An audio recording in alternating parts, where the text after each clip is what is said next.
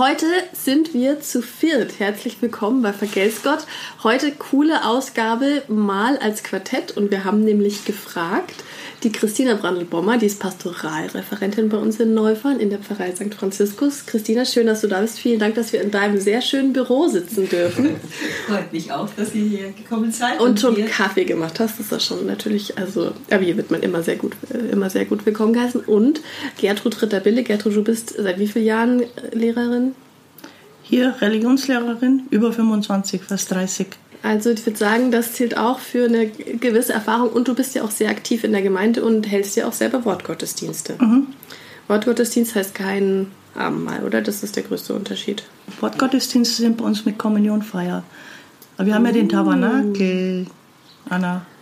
Ja, das, das heißt, wir, wir ähm, machen keine Eucharistiefeier, sondern wir nee, holen die Eucharistie aus dem Tabernakel. Und das ist erlaubt sozusagen. Mit Kommunionfeier. Ah, genau. Okay. Aber und eine Messe, was ist dann der Unterschied zum Wort Gottesdienst? Die Messe ist. okay, wir wollen jetzt nicht so lange abschweifen. Aber du darfst Gottesdienste halten, sehr schön. Die Messe, jetzt um es ganz kindlich zu erklären, ist es, wenn der Jesus dann, also wenn das Brot gewandelt wird. Okay. Und, und im Tabernakel ist es schon gewandelt. Wir sind, praktisch, wir sind praktisch eine Fortsetzung der Eucharistiefeier, indem wir das schon gewandelte Brot dann wieder. Aber ist ja auch nicht schlecht. Okay, und jetzt sind wir schon mitten im Thema drin, weil unser Thema soll sein, was dürfen Frauen in der katholischen Kirche und eben prominent Maria 2.0 und so die Forderungen. Und das könnt ihr uns natürlich viel besser erklären als das, was wir uns schon angelesen haben. Christina, was ist das Wichtige an Maria 2.0? Das Wesentliche ist, dass diese Frauen sich in einer Region, wo noch sehr viel weniger möglich war wie bei uns hier in Neufahren, dass ah. äh, diese Frauen einfach sich damit beschäftigt haben, dass mit dem Missbrauch in unserer Kirche so viel Unglaubwürdigkeit und so viel Intransparenz stattfindet und dass sie damit nicht mehr mitgehen wollen. Und sie sagten, wir Frauen, die wir ja eigentlich das, äh, die Kirchen, die Gemeinden lebendig halten, mhm. wir wollen einen anderen Führungsstil, wir wollen eine andere Transparenz und wir wollen Teilhabe, und zwar gleichberechtigte Teilhabe, gleichwertige Teilhabe. Und wir wollen gerne, dass es einfach auch äh, Breitenwirkung hat. Und ich glaube, sie waren sich selber nicht ganz klar, dass sie so einen enormen Stein angestoßen haben. Zuerst haben sie sich ja, haben sie nur eingeladen, deutschlandweit, mhm. sich vor den Kirchen zu treffen mhm. und nicht mehr in den mhm. Kirchen, sondern vor den Kirchen ihre Feiern zu halten. Und da haben wir zum Beispiel in Neufahren festgestellt, das, das wäre irgendwie nicht stimmig für uns. Aber was wir übernommen haben, mhm. ist der weiße Schal das Zeichen des Neuanfangs in unserer katholischen Kirche und sozusagen sich äh, nicht mehr mit Blut befleckt äh, durch, die, durch den Skandal des Missbrauchs weiter zu bewegen, sondern eben einen Neuanfang zu wagen, wurde eingeladen, einen weißen Schal zu tragen. Das mhm. haben wir hier in Neufern übernommen. Mit der Bitte um äh, in einem offenen Brief mit der Bitte an Kardinal Marx, Diakoninnen zuzulassen. Wir wissen, dass mhm. er das nicht allein entscheiden kann, mhm. aber dass er einfach merkt, Mensch, an der Basis, auch bei uns, ist, eine, eine, eine, ist ein Aufbruch und ist ein nicht mehr nur Schweigen wie die Kirchenoberen, umgehen mit der eigentlich längst, längst, längst notwendigen Reform. Und wir haben über 700 Unterschriften sammeln können. Mhm. Das ist eine Möglichkeit, also einfach Ausdruck, wir wollen Diakoninnen. Frauen, die anders als bei euch in der äh, evangelischen Kirche dürfen, eben in der katholischen Kirche Diakone, männliche Diakone, Hochzeiten, äh, mhm. mhm. Die Beichte nicht. Äh, Taufe. Taufe und Bestattung, Hochzeiten. oder? Mhm. Das können wir auch. Das dürft ihr auch. Das ist also kein ja. Sakrament. Also wir haben die sieben Sakramente ja, ja, okay. und mhm. da ist sozusagen, wir dürfen als Frauen allen zuarbeiten und vorbereiten, mhm, mhm. aber kein Sakrament halten. Mhm. Und da ja Hochzeit eigentlich ja nur die Kirche begleitet nur ist, es ist nur Beistand. Ja? Die stimmt. beiden äh, spenden sich, die beiden Ehepaare spenden sich das Sakrament Also warum sollte dann nicht eine erfahrene, mhm. verheiratete Frau, so wie es der erfahrene, verheiratete Diakon bei uns darf, mhm. eine Hochzeit halten dürfen? Halten dürfen oder eben eine Taufe. Ja. ja, als Mutter von fünf Kindern, Gertrud, ich, wärst du eine hervorragende Teuf Täuferin. Ja. ja? Taufende. Taufende, ja, da, genau. Da, da bin ich ja, aber sicher. ich bin da jetzt nicht so mega. Also für mich persönlich, ich bin für mich persönlich, ich wohne in Neufahren. Ich bin für mich persönlich total zufrieden, wie es mir hier geht. Also das ja, ist mein Problem nicht. Mit dem Fall. Mich, mich, mhm. mich, aber ich kann nicht hergehen und sagen, mir passt es. Und ich, ich habe aber schon Frauen erlebt, wo ich das Gefühl hatte, die sind zum Priestertum berufen. Also ich nenne jetzt keinen Namen, aber Leute, die dran zerbrochen sind. Mhm. Weil die einfach mit dem Beruf, weil die einfach dran gelitten haben, weil sie viele Dinge nicht. Mir, für mich persönlich, wie gesagt, ist es, bin zufrieden. Ich bin Religionslehrerin, das Wichtigste. Ich habe immer recht, passt. Ja. Und das, das, aber es, wie gesagt, es gibt Menschen, die dran zerbrechen in der Kirche, also Frauen, die dran zerbrechen. Ähm, Und ja, genau. ist es nicht auch so, dass eure Kirche dran zerbricht? Also ich meine, wir haben auch Austrittszahlen schon klar, aber ist es, ist es nicht auch so, dass es einfach die Mitglieder der katholischen Kirche schon auch zu, weiß ich nicht, 70, 80, 90 Prozent fordern, dass das irgendwie schon klar, dass das nur in der deutschen katholischen Kirche so ein Thema ist oder Europa vielleicht und nicht auch der Weltkirche. Aber ist es nicht auch was, was eigentlich ähm, auch sonst dazu führen wird, dass es irgendwie in ein paar Jahren, Jahrzehnten irgendwie die Leute sagen, dass es einfach so von Anno Domino, das wollen wir nicht mehr. Ich kann nicht in die Zukunft schauen, aber die Kirche war schon öfters am Rande des Zusammenbruchs. Das stimmt. aber sagen wir mal, weil du gesagt hast, wie hängt das alles zusammen? Also der, ich, es gibt ja immer so dieses Ja, also in der katholischen Kirche, es ist nicht wesentlich mehr Missbrauch in der Gesellschaft. Mhm. Und das ist ein schönes Argument, aber es geht halt daneben. Weil das ist das ist genau darum geht es in der Sache, weil was, was ist die Kirche? Die Kirche ist, was erwarten die Menschen von der Kirche? Die, die, die Menschen erwarten von der Kirche, dass sie ethisch handelt. Ich meine, die Kirche geht, geht her, macht Vorschriften, interessante Vorschriften mm, und so weiter und dann stellt ethische Forderungen und das erwarten die Menschen auch von der Kirche. Und, und dann sehen sie, wie die Kirche wie die Kirche mit dem Thema Missbrauch umgegangen ist. Und ähm, dann geht man her und sagt von der Kirche her, naja, das sind nur Einzeltäter und habe ich schon gesagt, wir suchen uns jetzt einen guten Anwalt und dann kommen wir da raus und ähm, wir haben damit nichts zu tun, das hat mit Kirche nichts zu tun und ähm, die Menschen empfinden halt die Kirche unglaubwürdig und zwar in ihrem ureigensten Feld. Also ein Sportverein, wenn was vorfällt, der ist nicht ethisch unterwegs. Mhm. Ja? Oder die Gesellschaft, aber die Kirche ist ethisch unterwegs. Die Kirche redet von Jesus, die Kirche redet davon, dass Jesus uns im geringsten unserer Brüder und Schwestern begegnet und wenn es dann zum Schwur kommt, interessiert uns der geringste der Brüder und Schwestern nicht, sondern nur der geliebte Mitbruder oder der angesehene Pfarrer, der jetzt leider Gottes äh, einen kleinen Fehler gemacht hat. Und das glauben die Menschen halt nicht mehr und das, das ist das Problem. Darf ich was ergänzen? Und was ich da so schade finde, sind eben, ich denke, das sind vielleicht 5%, die aber das Sagen haben, wie ein Wölki oder äh, manche andere, die eben eher vertuschen wollen. Ratzinger hat da entscheidend äh, Fehler gemacht in unserer Diözese, als er hier Bischof mhm. war. Er hat äh, so dazu beigetragen, es zu vertuschen und Menschen in, äh, Garching an der Alz oder so, Priester einzusetzen und, und einfach die, die Ernsthaftigkeit dessen überhaupt nicht erkannt. Und was mir so weh tut und was ich eben auch glaube, was zu Maria 2.0 beigetragen hat, äh, dass es so viele tolle Menschen in unserer Kirche gibt, die sich super einsetzen, die wirklich einen unwahrscheinlichen Kraftaufwand, Liebesaufwand, Zärtlichkeit in diese äh, in diese Botschaft Jesus stecken. Und das ärgert mich so, dass das so verraten wird durch äh, einige, die halt mehr in der Presse auch äh, sind. Von wem? Von unserem Kinderbibelwochenende, wo wirklich tolle, tolle Impulse ausgehen. Das erreicht halt hier Neufahren. Aber was da, ich glaube, da wären so viele begeistert, dass das auch Kirche ist. Wir bräuchten mehr YouTuber noch in unserem also, ja, die das, die das Positive in unserer Kirche. Ja.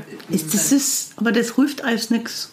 Das, das hilft alles nichts, weil du kannst das nicht ausgleichen. Du kannst nicht sagen, ja, wir haben Positives, das ist einfach, das geht nicht. Du Nein, kannst nicht sagen, ja, wir haben Positives und wir haben, natürlich gibt es Positives in der Kirche.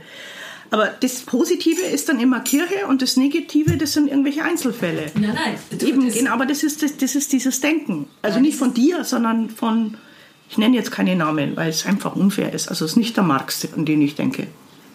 Genau. Also ich glaube, viel, was da auch dahinter steckt, so äh, wenn ich jetzt aus der Außenperspektive vielleicht darauf schaue, ist auch, dass die Kirche sich ja eben als diese moralische Instanz sieht und die Institution sich schützen möchte, dass sie moralisch bleibt, oder? Könnte das mhm. ein Teil des Problems sein, dass man sagt eben, das ist ein Einzelfall, aber die Institution selber ist ja trotzdem von Jesus eingesetzt? Mhm. Weißt du was, Florian?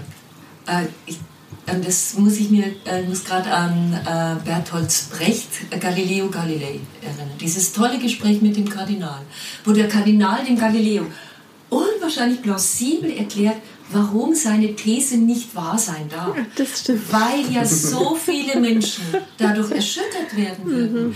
Und es war mit bestem Wissen, Gewissen von diesem Kardinal, mhm. dem Galileo erklärt, warum das nicht wahr sein kann. Oder die, also wenn ich mich an, an das erinnere, und ich glaube, manche denken heute auch so. Also man kann doch das nicht strafrechtlich verfolgen, wenn da ein, ein, ein Verbrechen geschieht, weil es würde ja dann das Ansehen der Kirche geschadet. Durch diese Vertuschung. Ich glaube, denen ist überhaupt nicht klar, was durch die Vertuschung noch ein viel größerer Graben entsteht. Und wenn du sagst, eben Austritte. Mhm ich habe in den 80er Jahren schon meine Arbeit geschrieben, mhm. Zulassungsarbeit als Pastoralreferentin zur Stellung der Frau in der Kirche. Mhm. Damals hatte ich schon mhm. einen Frauenkreis und wir haben gesagt, mhm. Mensch, die guten Frauen gehen, ja. weil sie das nicht ja. mehr ja. aushalten. Ja. Und ich staune immer, was es noch für tolle Frauen das, das heißt, ihr fandet aber das ein gutes Zeichen, dass Kardinal Marx äh, also seinen Rücktrittsgesuch an Papst Franziskus geschickt hat das war für mich halt so der, der Punkt. Ich habe das bis dahin, sorry, auch nicht so ganz verstanden. Aber da war für mich so der, ja, sage ich schon, der Unterschied zwischen der Position von Wölki und der von Marx. Der Wölki, der einfach sagt, ich kann da und da, also führt es zurück auf Einzelpersonen. So mhm. ähm, und der Marx, der das ganz klar in dem Papst geschrieben hat, es ist ein systemischer Fehler. Er sieht hier einen systemischen Fehler und er hat sich gefragt, dass er Teil des Systems ist und hat praktisch als Zeichen oder vielleicht hoffentlich ernsthaft, also seinen Rücktritt angeboten, um klarzumachen, ich übernehme Schuld, aber nicht persönliche, sondern Schuld als Teil der Institution. Und der Papst schreibt zurück, der, Papst, der, der Papstbrief ist der interessanteste Papstbrief seit, was weiß ich, ich habe noch, aber er schreibt zurück, Bruder, du hast recht, wir haben gesündigt. Und wir ist die Kirche. Mhm. Die Kirche hat gesündigt. Das schreibt der Papst zurück, das schreibt nicht ich, das hat der Papst geschrieben. Und er macht einen klaren Unterschied, den die Kirche grundsätzlich mal nicht macht, zwischen sich und Jesus. Mhm. Nämlich die Kirche selber ist nur deswegen heilig, katholisch, apostolisch, weil sie von Jesus erzählt. Die Kirche in sich ist nicht heilig und die, also ist nicht wir sind nicht die Guten. Gut ist nur Gott. Gut ist nur Jesus. Und das ist das, was er zurückschreibt. Das ist, ähm, er sagt, es, uns kann nicht die Medien retten, nicht das Geld retten, uns kann äh, kein Anwalt retten, sondern nur Jesus, schreibt er zurück, weil wir gesündigt haben. Ich habe den auch das gelesen, ist so den heftig. Brief. Ist das so heftig? Weil ich habe den eher so empfunden, so als ich habe mir, also ich habe mir jetzt gleich gedacht, dass er den Rücktritt nicht annimmt. Weiß ich nicht, ob sich das Kardinal Marx auch gedacht hat. Ich kann ja auf jeden Fall nicht drauf hoffen, schon klar. Aber ich habe mir gleich gedacht, der wird wahrscheinlich schreiben, naja, irgendwie bleib du da, weil wir brauchen wahrscheinlich ja eher, wenn dann dich als die anderen und so. Und ähm, ich habe das nicht so als heftig empfunden, aber das war natürlich vielleicht auch zu verklausuliert für mich. Ist es so neu, das, das, zu sagen, die Kirche, wir Weiß haben gesündigt? Nicht. Für mich, für mich war es irgendwie vielleicht genau in dem Moment, weil mhm. ist bei mir der Groschen gefallen. Mhm. Und mir gedacht habe, hey, wir sind, also wir wir sind nicht automatisch nur, du bist nicht automatisch gut, weil du in der Kirche bist Ja. und Ja. du bist nicht automatisch gut. Das muss ich jetzt umdrehen, wenn du die Kirche verlässt. Also du änderst nur deine Position, aber Mhm, Ja, okay. die Leute gehen ja aus der Kirche raus, weil sie nicht, weil sie sagen, zu denen wollen wir nicht mehr gehören. Ja. Und die haben natürlich dann auch, die kann man verstehen. Sind Ja. Zu diesen Leuten wollen wir nicht mehr gehören. Ja. Aber du bist deswegen nicht automatisch besser. Das muss ich Okay. knallhart sagen. Was Okay. mich Mhm. interessieren würde, wie habt ihr das bewertet, dass er nicht zurücktreten darf? Hättet ihr euch gewünscht, dass er zurücktritt? Weil viele Menschen, gerade im Internet, haben sich darüber aufgeregt, dass wieder keine Konsequenzen gezogen werden, dass das Problem nicht behoben wird. Und ich dachte mir, vielleicht ist es aber auch ein politischer Schachzug oder ein Schachzug vom Papst, sich vielleicht Verbündete zu schaffen. Menschen, die wirklich diese Einsicht haben. Also ich glaube, der Papst hat sehr gut erkannt, dass äh, wenn Kardinal Marx wirklich gehen würde, dass äh, ganz eine wichtige Führungsperson, die zu Reformen fähig ist, in unsere Kirche fehlen würde. Dieses Machtvakuum wäre wär fatal. Also ich, ich denke, es kommt jetzt sehr darauf an, ob die Aussagen, die, äh, die Antwort von Kardinal Marx auf diesen Brief, es darf nicht mehr so weitergehen. Dass die Taten folgen. Ja. Darauf kommt es an. Ob, ob, der, ob dieser Schritt ernst gemeint war, ich weiß es nicht. Ich hoffe es, dass, aber äh, er hat Ja. zumindest als erster ähm, von der Amtskirche, ich unterscheide sehr Kirche und Amtskirche, er hat sich als erster der Amtskirche mal als betroffen und, und berührt vom Schicksal der, äh, der Opfer gezeigt. Und dass er daraus Konsequenzen zieht.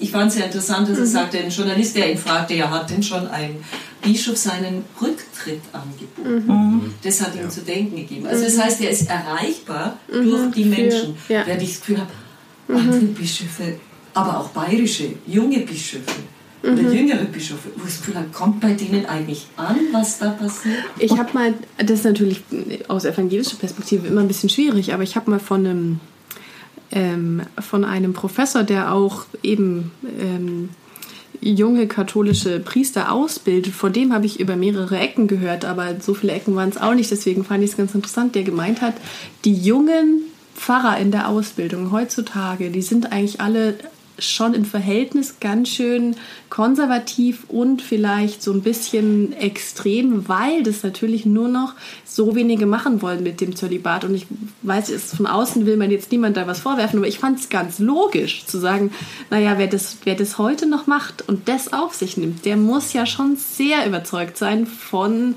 dieser Meinung und von dieser Weihe und von diesem Amt, da kam es mir jetzt relativ plausibel vor zu sagen, so der Nicht-Hardliner, der wird es wahrscheinlich gar nicht durchziehen, so diese Ausbildung und dieses Leben ohne Familie. Und ich meine, bei uns ist ja auch schon schwierig, Pfarrer zu finden, die diesen Job noch machen wollen. Und wir haben, glaube ich, schon noch ein bisschen weniger. Pfarrerinnen, würde ich sagen. Also mit steigender Semesterzahl sinkt die Anzahl der männlichen Studenten, würde ich sagen. Der Lukas kam dann eines Tages nach Hause zu mir und sagt, Mama, ich will Pfarrer werden.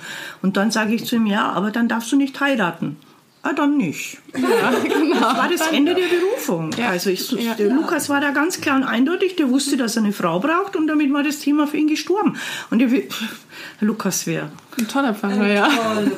Also ich, äh, wir sollten den Brief des Timotheus Ja, wirklich genau. mehr unters Volk bringen. Genau, genau. Wo ganz klar Genau. gefordert wird, Ja. ein Ja. äh, Kirchenvorsteher Ja. sollte einmal verheiratet sein, Ja. Sollte Ja. Kinder haben, sollte Ja. seiner Familie gut vorstehen, seinem Ja. Haus gut Ja. vorstehen.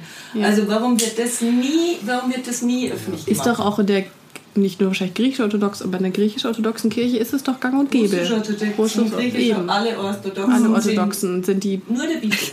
die Priester verheiratet, die Priester, können dann kein die Bischof Priester sind werden. alle verheiratet. Ja. Da war es so, wir haben vor vier Jahren mal ähm, für Fortbildung ähm, über orthodoxe Kirchen und dann kamen die, ähm, die Unierten, also die katholisch uniert orthodoxen Priester aus Eichstätt kamen und die hat also ein Priesterseminar, in dem es also äh, Wohneinheiten gibt für die, weil die müssen ja vor der Weihe heiraten. Mhm. Ja, ist ja, auch bei genau. denen also ein bisschen strenger wie bei euch. Und ähm, das, die saßen da und haben gesagt, sie können es nicht verstehen, wie ein Mann eine Gemeinde leiten kann, der nicht mal eine Familie hat.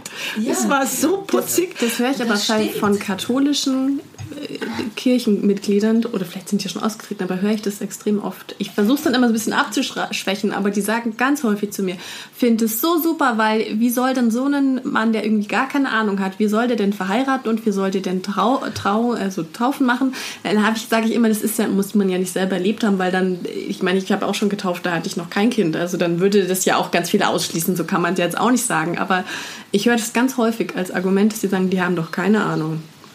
Also ähm, ich habe auch ein Seminar mal über das Zölibat und seine geschichtliche Entwicklung gemacht. Und ich bin jetzt sehr froh, dass ich das endlich mal diskutieren kann mit wirklich Katholiken, weil ich habe das natürlich in einem evangelischen Rahmen gemacht. Mhm. Und ähm, ich fand es so interessant, das zu sehen, dass, dass je, je weiter man in der Geschichte geht, desto weniger biblisch wurde da argumentiert. Also es wurde gerade also in der alten Kirche so bis 600 viel mit mit Reinheit, mhm. also kultischer Reinheit argumentiert und dann gerade dieses verfestigte Bild, dass man auch wirklich nicht heiraten darf, das ist ja erst im, im Mittelalter so richtig entstanden und in der Aufklärung dann als eine Art Abgrenzung zum, zum Bürgertum wirklich entstanden, was ich total verrückt eigentlich finde und ich mir dann dachte, okay, das ist jetzt wirklich ein wirklich sehr, sehr, sehr altes Thema, sehr, sehr grundlegendes Thema.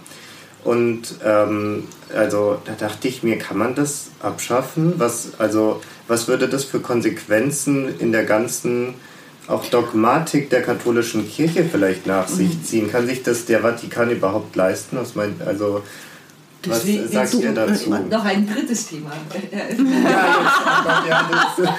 die, die kultische Einheit, du durftest praktisch ab 4. bis 5. Jahrhundert, war das üblich, du durftest weder zur Kommunion gehen, noch natürlich einem, einer Eucharistiefeier vorstehen, wenn du in der Nacht davor ähm, Verkehr, sexuellen Verkehr hattest. Und das ist natürlich ein bisschen kontraproduktiv, gerade für einen Pfarrer, wenn der verheiratet ist und ziemlich oft Eucharistie feiern, das, das ist schwierig. Und da, das war mit, mit natürlich äh, diese Kult, das meint der Florian mit kultischer Reinheit. Und ich denke einfach, es geht ja nicht um die, äh, es geht ja nicht darum, dass sie heiraten, dass alle heiraten müssen. Ja, ja, Oder dass einer nicht Pfarrer werden darf, der nicht verheiratet ist. Das, das, geht, das ist ja Schmarrn, darum geht es ja gar nicht. Sondern es geht einfach nur darum, dass man dass man dieses Alleinstellungsmerkmal, und da sind wir dann wieder bei, die, ich, bei der Frage der Macht und der Strukturen. Ähm, ich, ich war ja selber, ich, ich kenne ja einen, ich hatte ja einen Seelsorger, der Missbrauch betrieben hat. Und zwar ein Jungs, das heißt, ich habe es nicht mitbekommen, weil ich eine Frau bin. Und als wir mitbekommen haben, so ganz oberflächlich, oh, der hat was gemacht. Wir kannten die Opfer nicht. Wir kannten nur ihn. Und deswegen sage ich, ich bin Teil des Systems. Wir, haben, wir hatten Mitleid mit dem Täter, weil wir ihn kannten. Mhm. Und mit den Opfern nicht, weil wir die nicht kannten. Mhm. Und was da tatsächlich passiert ist, ist später erst rausgekommen. Und jetzt im Nachhinein denke ich mir, ich bin in diese Falle getappt. Mhm. Ja, ähm, aber unter anderem auch, weil er natürlich als, als Priester, als zölibatär lebender Priester so über allem drüber schwebt, ja. Und so wie es bei uns mit dem Pfarrer ist, dass ich ihm was sagen darf. Und dass ich mir das auch jetzt rausnehme in meinem hohen Alter, ja. Wenn da einer kommt, der jünger ist wie ich, dann ist der jünger wie ich. Der kann noch so tausendmal Gewalt sein. Aber wie gesagt, das ich ist ein Fehler, ein Fehler, den ich gemacht habe, den wir, den wir gemacht, wir waren mehrere, ja. Die Kirche ist immer ein, äh, auch, auch natürlich ein Produkt der Kultur. Ja, es war tausend Jahre lang gab es kein Zölibat, war gar nicht die Rede davon. Doch, es war schon die Rede. Aber, aber, nicht, es war nicht gekoppelt ans, ans, ans Priestertum, ja. sondern äh, die Wüstenväter, so viele. Es gibt ja gute Erfahrungen. Ich denke, mhm. Zölibat um des Himmels willen äh, hat ja auch seinen Sinn. Mir, in mir mhm. erscheint es sinnvoll in Orden, wo die Leute als mhm. Gemeinschaften zusammenleben. Ja. Sei es die Frauen, sei es, die, sei es Männer, wo es gut ist, dass man wirklich, um ein Ziel zu verfolgen, dass man Gemeinschaft hat, aber eben sich nicht, äh, ja, sobald Kinder kommen, ist die Struktur anders. Und so kann man einem Ziel gut folgen, um des Himmels willen.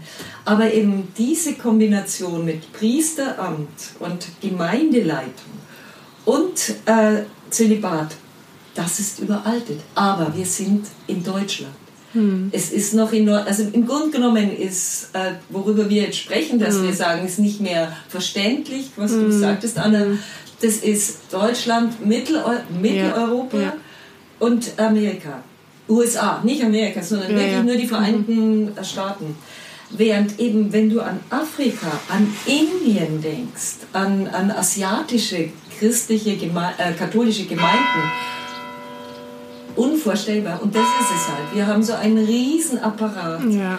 Und es ist eine so wahnsinnige Gewohnheit. Und du mhm. merkst ja an Corona wirklich, äh, dass man merkt, boah, es braucht so einen, eine Pandemie, damit man Gewohnheiten aufbricht. Mhm. Ja? Und dann kommen sie auch wieder. Dann, dann sehen sich alle nach dem, was davor war.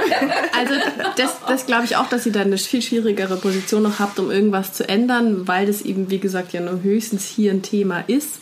Aber jetzt nehmen wir mal an, die katholische Kirche in Deutschland dürfte so ein Projekt äh, starten und sagen, wir ändern jetzt mal was, dann sind ja so diese Forderungen, ist uns aufgefallen von Maria 2.0, sind ja so wie gleiche Rechte für alle und eben nach Galaterbrief. vorlesen, oder? Die, ich glaube, dass wir das nicht mehr schaffen, weil ich glaube, ah, ja, okay, das ist gut. schon, dass wir, glaube ich, eine letzte Frage, würde ich sagen. Aber die ja. sagen ja auch irgendwie weniger Klerikalismus, also Pfarrer nicht so viel Macht, sondern mehr Transparenz und irgendwie alle dürfen mitmachen. Da haben wir uns gedacht, Zölibat abschaffen und die Sexualmoral äh, erneuern, haben wir uns gedacht, wenn ihr das macht, dann seid ihr ja quasi evangelisch.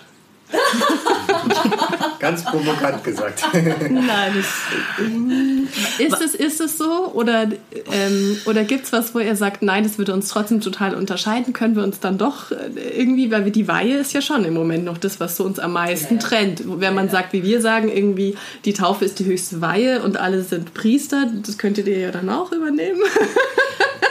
Seid ihr dann evangelisch oder gibt es was, wo ihr sagt, nein, es geht natürlich nicht dahin, evangelisch zu werden, sondern wir bleiben auf die und die Art auf jeden Fall katholisch? Oder gibt es sowas, wo ihr sagt, oh Gott, nee, also das wollen wir auf keinen Fall machen, weil da, ähm, weiß ich nicht, den Fehler machen wir kein zweites Mal, das habt ihr schon für uns gemacht, wir mhm. machen das anders. Ja, die würden wir nicht machen, die Fehler von euch. das wäre besser, ja. also, äh, ich glaube, wir haben natürlich beide so unsere, äh, unsere geliebten Traditionen. Mhm, ich weiß noch, also ich war, als, als, äh, als ich Theologie studierte, habe ich meinem Vater gesagt, du, ich weiß noch nicht, also so nach dem Abitur, ich weiß noch nicht, ob ich evangelisch oder katholisch studiere. Ja, ja, okay. Und ich habe bloß das entsetzte, das entsetzte Gesicht meines Vaters in Erinnerung, der also schon gar nicht gut fand, dass ich Theologie studiert mhm. habe. Aber das Wenn, dann war nicht evangelisch. Du, aber ich kenne ganz viele Pfarrerinnen, also ganz viele, aber wirklich viele, die katholisch waren und ja, evangelische Theologie studiert haben. Aus meiner Jugendgruppe. Mhm. Ja, also eine, eine, eine, junge, tolle Frau, die dann Theologie studiert hat und die einfach irgendwann dann sagte, du Christina, das ist mir nicht genug. Ja, und das, das, das stimmt für mich nicht in der katholischen Kirche. Äh, ich werde evangelisch. Sag ich, mach das. Ja, eine tolle Pfarrerin jetzt in München. Ihr schickt uns ganz viele gute Frauen, ja. ja. Anna, kommst du mal, wenn wir Wortgottesdienstleitung haben? Schaust ja, du das an? Ja. Weil das hat, äh, das hat im Großen und Ganzen äh, um zu schauen, wie das ausschaut. Mhm. Also ich meine, da kann es dann passieren, machen wir zwei Ministrantinnen, zwei Ortgottesdienstleiterinnen, dann vielleicht noch Messnerin, da ist dann die Männerquote im Altarraum doch relativ gering, also mhm. der Jesus ist da, okay? und ähm, schaust dir an und es, es ist anders. Es, es ist anders. auf alle Fälle anders. Also was ich jetzt zum Beispiel, ähm, wir haben viel mehr Rollenwechsel. Also wir haben viel mehr Rollenwechsel in der, in der, in der katholischen Kirche. Zwischen in, in der Liturgie, ja. Also es ist gerade jetzt in, in, in, der, in der ordentlichen, also in der, in der ähm, Messe nach dem Zweiten Vatikanischen Konzil sind diese äh, der Wechsel ist viel stärker. Dann ist die Predigt nicht so lang, das ist natürlich jetzt auch noch etwas. Und dann muss ich noch sagen, wir haben irgendwie, unser Gewand ist andersfarbig, oder? Wir haben Nein, nein, nein. Ja. Christina und ich waren doch waren beide in der weißen Albe. Das, so es war so schön. Die Flügel haben gefällt. Die Flügel haben gefällt, genau. Da muss ich mir nicht wieder nachsagen lassen, dass ich der Darth Vader bin in schwarz oder Engel. Ich hab's nicht gesagt. Ich hab's nicht die ganze Zeit gedacht. dachte, das ist Darth Vader. Also, ich würde sagen, jetzt das ist ein schöner Schlusspunkt. Vielen Dank. Also ihr bleibt katholisch, aber vielleicht ändert sich was und wir hoffen auf jeden Fall. Was können wir tun? Was ändert sich? Dass sie was können evangelisch tun, oder was? Was können wir tun für Maria 2.0, so von der evangelischen Seite aus? Das noch vielleicht sogar als kurzer Input. Was sollen wir machen? Oder die, die Hörerinnen und Hörer, wie können wir das unterstützen? Ach, ich denke, schreiben, beten. Das machen wir, das ist gut. Das ist gut. Beten, ja. Schreiben und beten. Ja, genau. Gut. Das klingt nach einem Plan. Also vielen Dank, dass ihr mitgemacht heute habt bei Vergelt's Gott und wir freuen uns, wenn ihr mal wieder reinschaltet. Ciao. Ciao.